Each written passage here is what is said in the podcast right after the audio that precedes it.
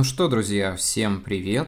С вами снова я, Федоров Сергей, и это новый выпуск моего подкаста. Этот выпуск мне хочется начать с одной известной цитаты, которая гуляет в интернете уже не первый год. Она звучит примерно так. «Лишь утратив все до конца, мы по-настоящему обретаем свободу».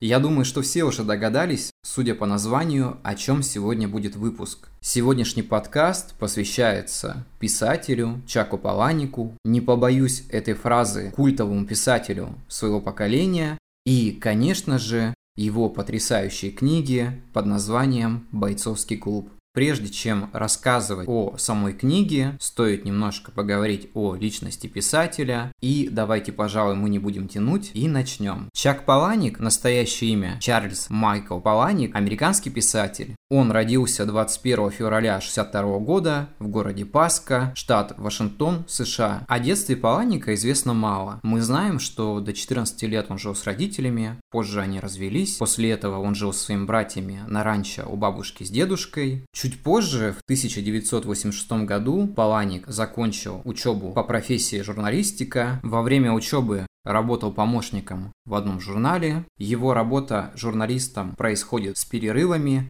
В 1988 году он бросает это дело. В начале 90-х устраивается хоспис, где помогают неизлечимо больным людям. Между прочим, находясь в этой обстановке, он берет свое вдохновение, которое отразится в его дебютной книге под названием «Бойцовский клуб». Также, помимо этого, он посещает писательские курсы, которые проводит известный в своих кругах писатель Том Спенбауэр. Между прочим, интересный факт, что минималистичный стиль Паланика передался именно от этого писателя. Чуть позже это сильно отразится на написании его произведений. Но я думаю, что мы к этому еще вернемся. Время от времени он подрабатывает в журнале, пишет статьи, иногда даже занимается составлением инструкции для грузовых машин, Параллельно этому занимается написанием своего первого романа, который так и не будет опубликован, под названием «Бессонница». В будущем он скажет, что ему просто не понравился сюжет, и он решил не выпускать эту книгу, но часть из того, что было написано, войдет в его дебютный роман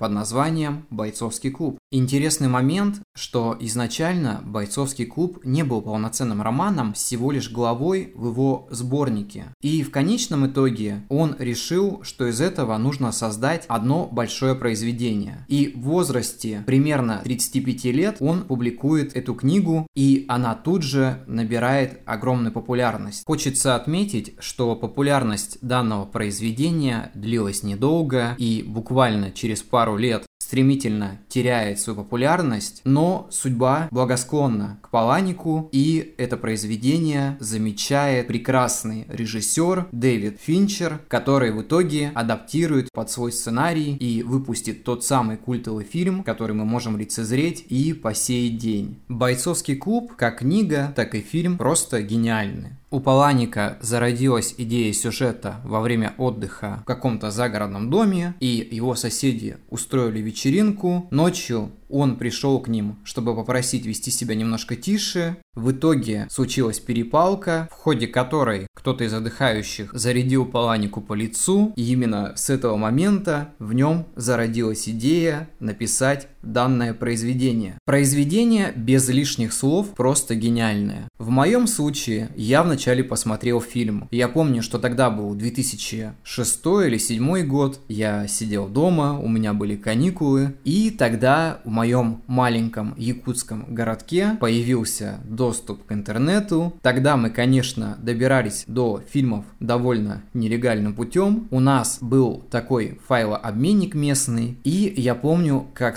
скачал фильм под названием «Бойцовский клуб». Сказать, что у меня просто периодически отваливалась челюсть, так сказать, во время просмотра, значит ничего не сказать. Это был прекрасный фильм по музыкальному сопровождению, по съемке, актерскому составу. Я говорил уже в новогоднем выпуске о том, что там сыграл Брэд Питт, Эдвард Нортон, Хелена Бонем. Это был прекрасный актерский состав. И недавно я смотрел передачу, где рассказывали о том, что фильм «Бойцовский клуб» не сыскал такую популярность у себя на родине, он быстро вышел из проката. Конечно, он получил Оскар, но в номинации «Звуковое сопровождение». Удивительно, что такой фильм с интересным глубоким сюжетом, с большим количеством отсылок, получает премию «Оскар» только за звук. Ну, получил и то хорошо. И также была премия MTV, где он получил главный приз за лучшую драку в фильме. У меня иногда возникает вопрос, куда смотрят критики, куда смотрят зрители? Почему столь прекрасное произведение получает награды, конечно, заслуженные, но, наверное, немного не в той сфере, в какой он должен был получить. Я думаю, что как минимум игра Брэда Питта и Эдварда Нортона должны были получить премию Оскар. Ну, или хотя бы сам сюжет. Книгу «Бойцовский клуб» я прочел спустя год или два после просмотра фильма. Я помню, что приобрел эту книгу, напечатанную издательством «Альтернатива». Те, кто помнят, ставят лайк. Прекрасное издательство, которое публиковало такие интересные романы Ирвина Уэлша, Энтони Бёрджеса, моего любимого Хантера Томпсона и многих других известных писателей. Книга показалась мне еще интересней, потому что в ней раскрывались многие моменты, которых не было в фильме. Я думаю, что у каждого человека, кто прочел «Бойцовский клуб», возникает вопрос, вопрос, а существует ли на самом деле тот самый бойцовский клуб? Паланик отвечал на этот вопрос однозначно нет, но в свое время ходил слух о том, что Паланик в молодости участвовал в каком-то небольшом объединении, которое занималось тем, что выпивало и после этого устраивало либо драки, либо какое-то мелкое хулиганство, но доказательств этому никаких нет.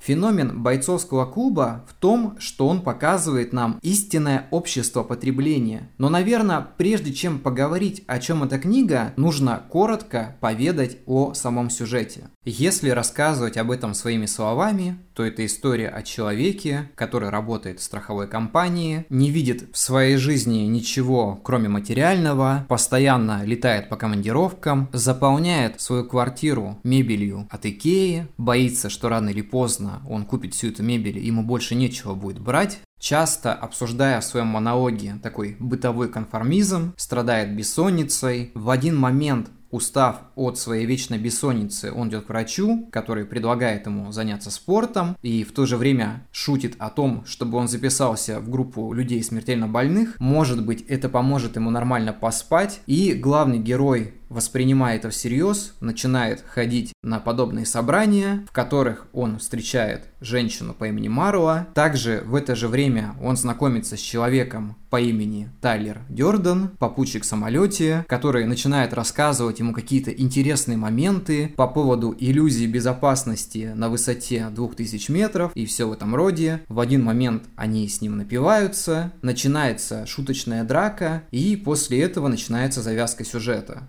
Я думаю, что я не буду рассказывать всю историю целиком. Я думаю, что мы лучше обсудим, в чем, собственно, феномен фильма и книги «Бойцовский клуб». Первое и, наверное, самое главное – это безумие. Безумие, которое граничит на грани со здравым смыслом. По сути, сама история бойцовского клуба подробно объясняет многие моменты в нашей жизни такие как общество потребления, почему мы пытаемся стремиться к тому, чтобы все время приобретать какие-то вещи, заполнять пустое пространство нашей квартиры, потому что тем самым мы пытаемся восполнить ту внутреннюю пустоту, которая поселилась в нас после рождения в этом мире. Здесь же говорится о том, что человек очень часто живет в своей зоне комфорта, и именно какие-то критические ситуации помогают человеку находить нового себя, освобождаясь от того бренного, что мешало ему двигаться дальше.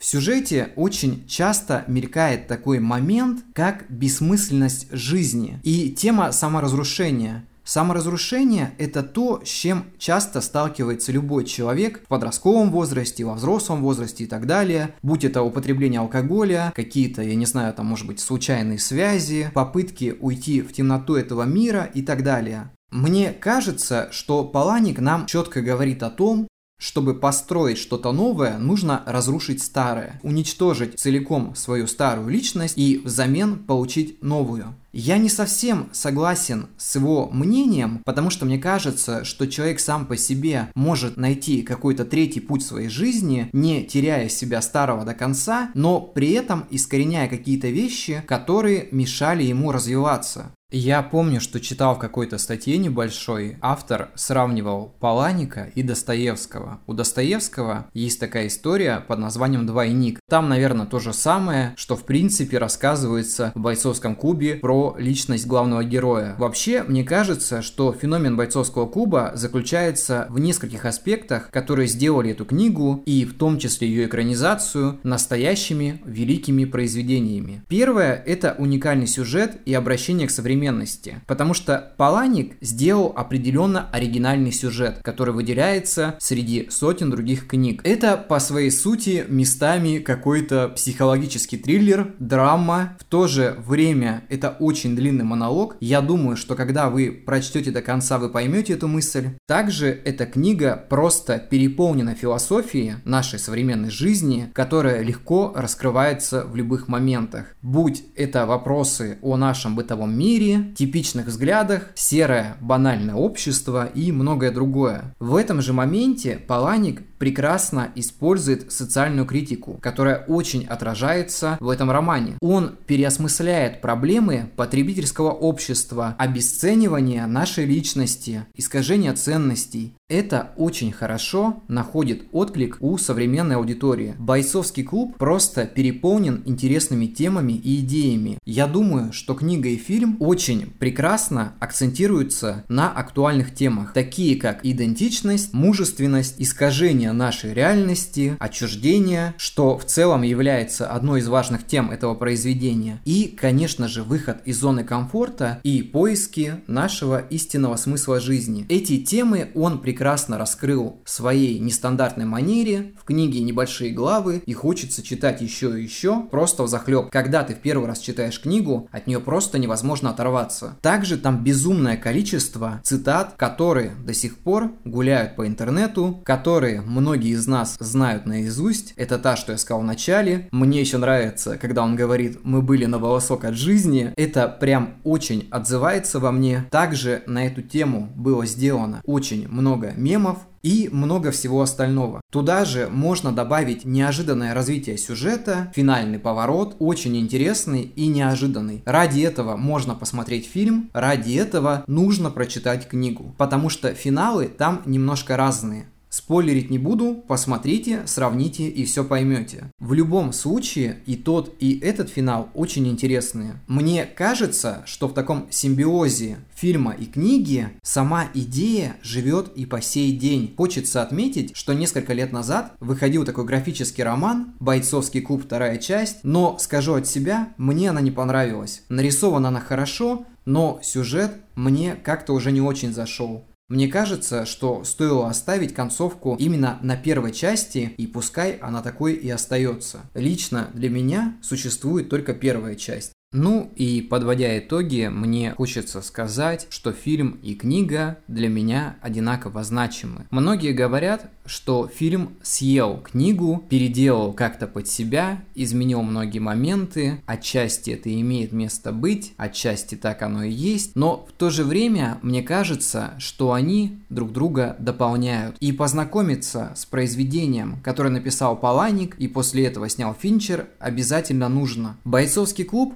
Определенно, это бессмертная книга, которая будет иметь смысл и в будущих поколениях, и в прошлых, отражать многие моменты нашей жизни, показывать определенно изнанку, тем более Паланик в этом просто мастер. Если вы не читали его произведение, то обязательно прочтите. Мне очень нравится «Удушье», «Бойцовский клуб», «Уцелевший», «Призраки» и «Дневник Бастера Кейси». Эти произведения я вам определенно рекомендую. Но в то же время хочется отметить, что у тех, кто придерживается так сказать, чистой, незатронутой психикой, желательно этого не читать. Но если вы готовы посмотреть на этот мир иначе, увидеть какие-то новые ключевые моменты, ну и, конечно же, изменить какое-то восприятие к этому миру, то добро пожаловать в мир Паланика. Я давно не читаю его новые произведения, но очень уважаю и ценю старые, потому что во многих аспектах того, что он написал, менялся и я, менялось и мое восприятие, это было пережито еще в подростковом возрасте, но Паланик один из тех писателей, который стал для меня путеводной звездой в мир написания литературы. Я могу сказать ему огромное за это спасибо, хоть и понимаю, что он никогда этого не услышит. Но все же огромное спасибо.